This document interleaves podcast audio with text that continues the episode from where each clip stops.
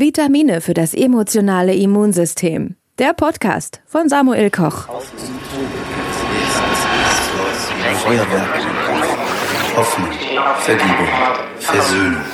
Hallo, ich heiße Samuel Koch und Sie und euch herzlich willkommen zu den Vitaminen für das emotionale Immunsystem.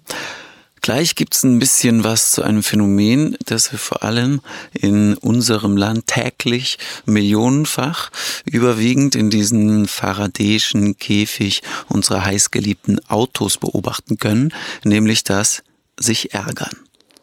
Viel Spaß beim Ärgern. Kreativität, Selbstdistanzierung, Erinnerung, Endlichkeitsbewusstsein, Beweglichkeit, Sinn, Epilog.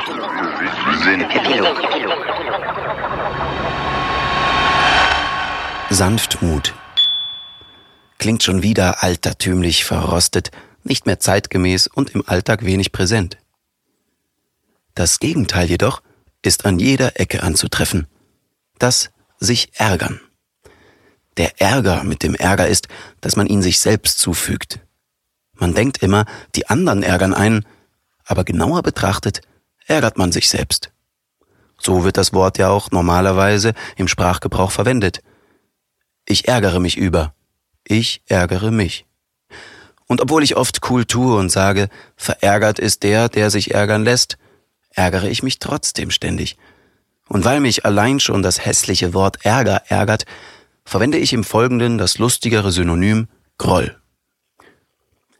Vor einiger Zeit erhielt ich eine erfahrungsgemäß sehr erfreuliche Einladung zu einer wirklich herrlichen Gala-Veranstaltung in einer meiner Lieblingsstädte Wien.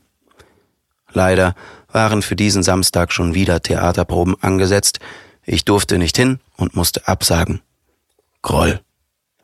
Ein halbes Jahr später, wenige Tage vorher, erfuhr ich, dass an diesem Gala-Samstag die Proben ausfallen werden. Groll.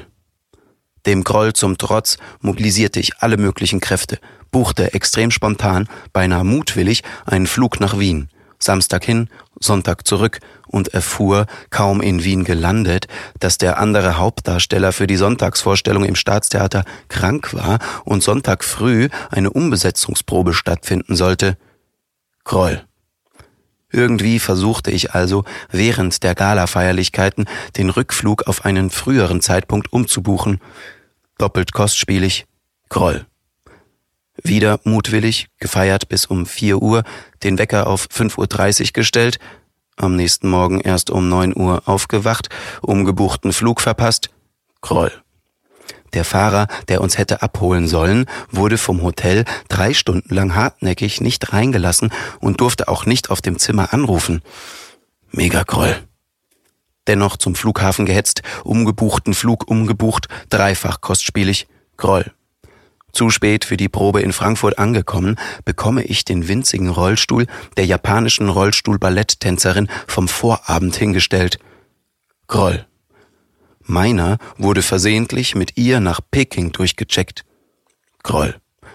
Durch notfallmäßiges Anhalten des Flugzeuges nach Peking den Rollstuhl zurückergattert, dem Theater grollend meine verspätete Verspätung angekündigt.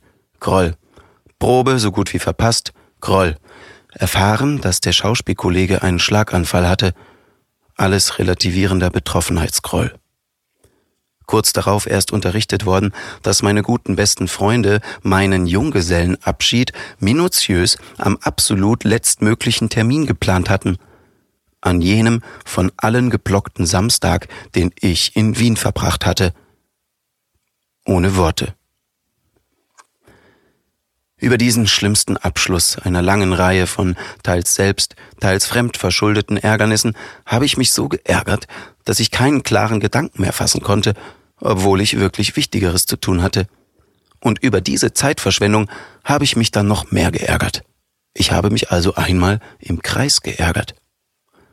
Und wieder einmal festgestellt, dass Groll, Ärger oder Wut ziemlich unproduktiv sind, vor allem wenn sie sich auf Dinge beziehen, die nicht mehr zu ändern sind. Ein nahezu unbegrenztes Potenzial zum Ärgern tut sich durch meine eingeschränkte Beweglichkeit auf. Falsch eingecheckte Rollstühle, Blockaden in den Köpfen, unverhoffte Stufen, Absätze und Barrieren überall. Ich könnte mich den ganzen Tag über all die Hindernisse ärgern, die sich mir in den Weg stellen. Aber ich bin nicht verpflichtet dazu. Vor einiger Zeit habe ich einen Rollstuhlnutzer kennengelernt, der Stellenanzeigen im Internet darauf durchforstet, ob sie die offiziellen Anforderungen und Vorschriften zur Gleichstellung Behinderter erfüllen. Und wenn dem nicht so ist, bewirbt er sich auf den Job und verklagt den Arbeitgeber, falls dabei irgendetwas nicht ideal läuft.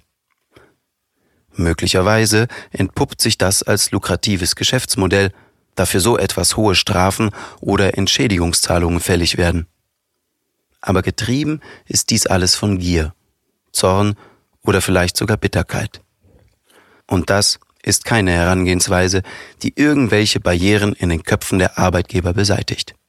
Niemand hat einen Vorteil davon, wenn wir Dinge verlangen oder mit Gewalt durchsetzen. Damit verändert man keine Herzen, eher verschlimmert man alles noch. Erst neulich habe ich diesen Effekt live mitbekommen, als in Darmstadt eine AfD-Wahlkampfauftaktveranstaltung stattfand. Und natürlich eine Gegendemo, deren Teilnehmer mit hochroten Köpfen brüllten und Schilder hochhielten, auf denen stand Ganz Darmstadt hasst die AfD. Die Parteimitglieder verschanzten sich in ihrem Gebäude, spähten ab und zu raus, grinsten nur und machten Fotos. Die Beschimpfungen haben sie eher noch beflügelt, statt irgendetwas zu bewirken. Hass mit Gegenhass zu bekämpfen, scheint mir ohnehin ein bisschen blöd. Ich muss gerade an den G20-Gipfel denken, dessen Auswirkungen ich hautnah mitbekommen habe, als mir lieb war. Als ich das hermetisch abgeriegelte Tonstudio in Hamburg verließ, in dem ich Aufnahmen gehabt hatte, erwartete mich ein kriegsähnliches Szenario. Rauchschwaden, Feuer, Geschrei, Sirenen, Explosionen, Hubschrauber. Bis zu meinem Hotel mitten auf der Elbchaussee brauchten wir dreieinhalb Stunden. Die gewaltsamen Ausschreitungen hatten eine traurige Bilanz.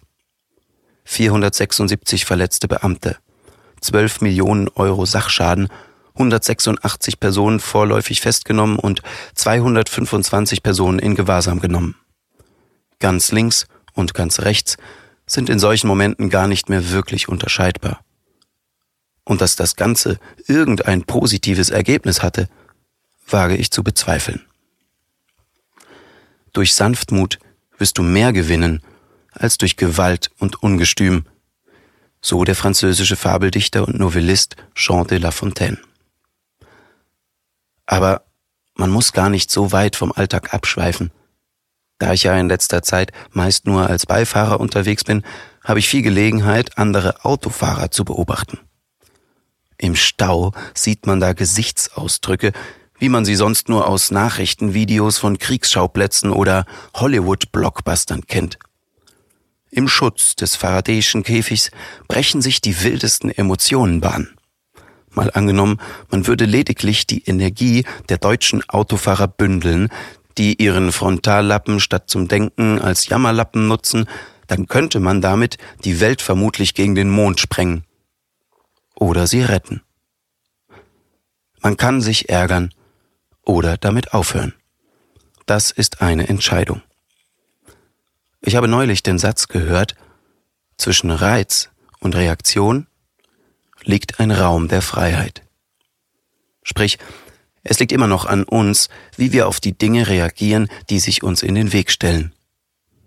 Ich möchte mich daher der Sanftmut verschreiben. Der Philosoph Otto Friedrich Bollnow hat Sanftmut folgendermaßen umschrieben. Die Sanftmut steht im Gegensatz zur Gewaltsamkeit. Sanft ist der Mensch, wenn er sich nicht vom Zorn hinreißen lässt, ohne vermeidbare Härte im Affekt, weich und behutsam. Sanftmut bezeichnet dabei nicht nur eine Weise des Verhaltens, sondern mehr noch eine Beschaffenheit der Gesinnung. Die Sanftmut des Verhaltens verbindet sich sodann mit der Behutsamkeit im Umgang. Diese Behutsamkeit ist eine Art Vorsicht, die keinen Schaden an den anderen Menschen herankommen lassen will. Noch ein klitzekleiner Nachtrag zum ärgerlichen Krollwochenende, den ich nicht vorenthalten möchte. Im Nachhinein ist daraus nämlich sehr viel Positives entstanden. Bei der Gala durfte ich beispielsweise Michael Hirte kennenlernen und aktuell muss ich für eine Rolle Mundharmonika spielen lernen. Außerdem begegnete ich dort der famosen Maria Prean, die meine Frau und mich nach Uganda eingeladen hat und deren Run for Africa wir dieses Jahr unterstützen durften. Außerdem Miss Germany, Anne-Kathrin Kosch, die seitdem meine Lesungen in Österreich moderiert hat. Und im nächsten Jahr unterstützen wir gemeinsam eine Stiftung für krebskranke junge Erwachsene. Das bedeutet zwar nicht, dass meine Grollgründe alle nichtig waren, aber spricht vielleicht für die Theorie, dass Dinge, die im Moment nur schlecht erscheinen, aus der Ferne betrachtet auch einen Sinn ergeben können.